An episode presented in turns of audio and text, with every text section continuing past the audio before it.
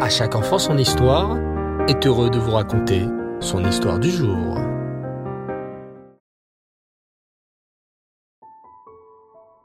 Bonsoir les enfants et Reftov, j'espère que vous allez tous bien. Baou Hashem. Ce soir, j'aimerais vous raconter la suite de l'incroyable histoire de l'affaire Finali. Comme nous l'avons vu lors du précédent épisode, l'affaire se complique pour les enfants Finali. Leur tata Margaret, qui habite en Nouvelle-Zélande, a beau envoyer des lettres et des courriers à mademoiselle Brun, cette dernière refuse de rendre les petits Gérard et Robert à leur famille. C'est quelque chose de terrible. Ces deux petits garçons sont juifs. Leurs parents ont été déportés durant la terrible Shoah. Certes, mademoiselle Brun les a cachés. C'est quelque chose de terrible. Ces petits garçons sont juifs. Leurs parents ont été déportés durant la terrible Shoah. Certes, cette mademoiselle Brun les a cachés pendant la guerre et leur a sauvé la vie. Mais maintenant, elle se doit de les rendre à leur famille juive qui les aime. Tata Margaret comprend qu'elle n'y arrivera pas toute seule. Elle pleure et comprend que durant trois ans, ses efforts ont été vains. Cela fait trois ans que j'envoie des lettres à cette mademoiselle Brun pour qu'elle me rende ses chers petits. Je dois demander de l'aide. Je sais. Je vais écrire à ma sœur et à mon beau-frère. Ils habitent en Eret Israël. Peut-être qu'ils pourront faire quelque chose. Aussitôt, tante Margaret prit un stylo, une feuille, et écrivit à sa sœur Edwidge et à son beau-frère Moïse Rosner, qui habitait la ville de Guédéra en Eret Israël. S'il vous plaît, aidez-moi à récupérer les enfants Finali. Lorsque Moïse Rosner reçut cette lettre, il versa beaucoup de larmes. Il se rappelait bien sûr du docteur Franz Finali, le frère de sa femme, un si gentil monsieur, et voilà qu'il apprenait que lui et sa femme n'étaient plus. Mais le couple Finali avait laissé deux petits garçons, il fallait à présent les sauver. Mais comment? Moïse Rosner réfléchit à voix haute. Je peux adopter ces petits garçons.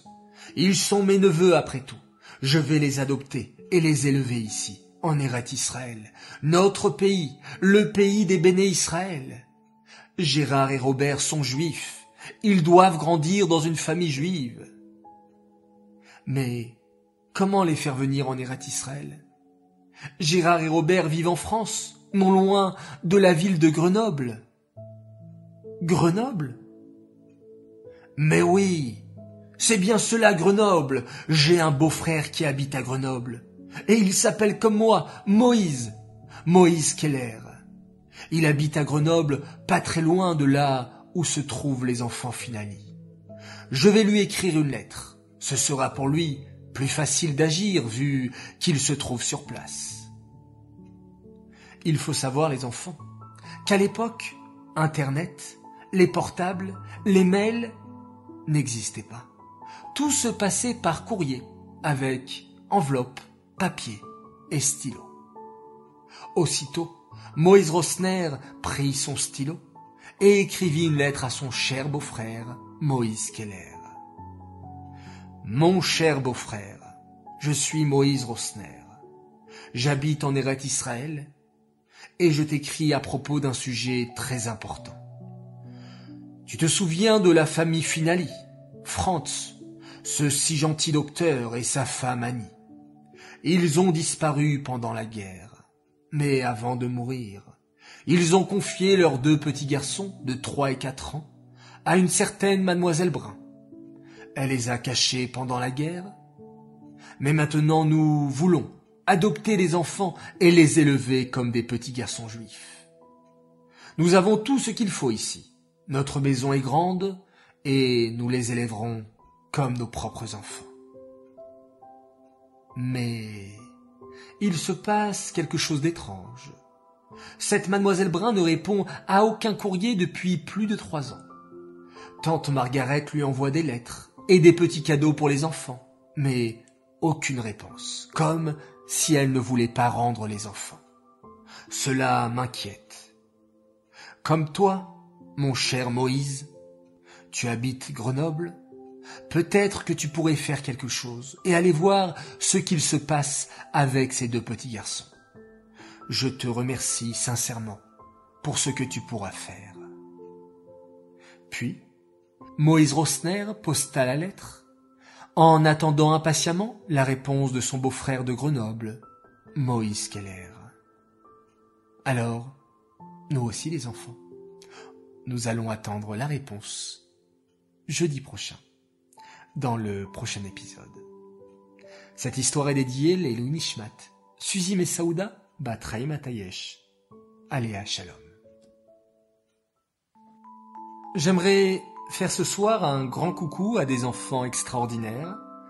Ils s'appellent Shmaya et Shalva Kadosh. Ils voulaient simplement dire à leur papa qu'il aimait très très fort et qu'il leur avait manqué cette semaine.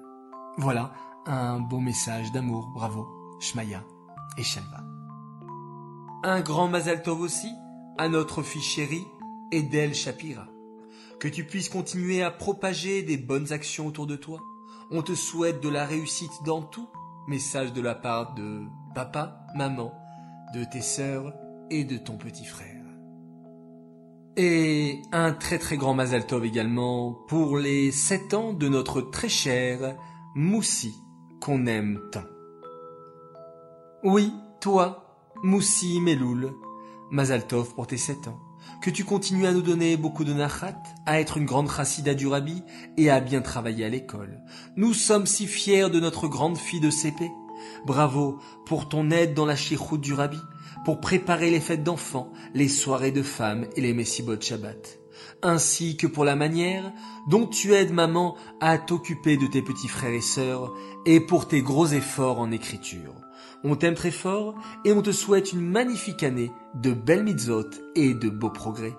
Message de papa, maman, ton frère Mendele et tes sœurs Hanele, Malki et Rifki.